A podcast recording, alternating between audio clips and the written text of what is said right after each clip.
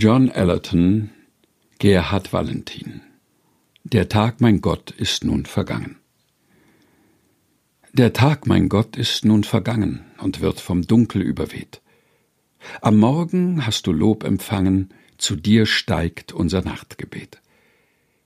Die Erde sieht dem Tag entgegen, wir ruhen aus in dieser Nacht und danken dir, wenn wir uns legen, für deine treue Hut und Wacht.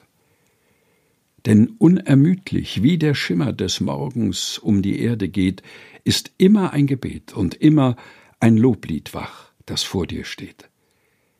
Die Sonne, die uns singt, bringt drüben den Menschen über Meer das Licht, und immer wird ein Mund sich üben, der Dank für deine Taten spricht.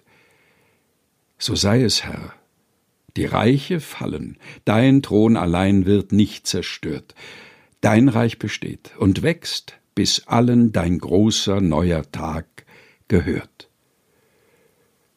John Allerton, deutsche Fassung von Gerhard Valentin, Der Tag, mein Gott, ist nun vergangen. Gelesen von Helga Heinold.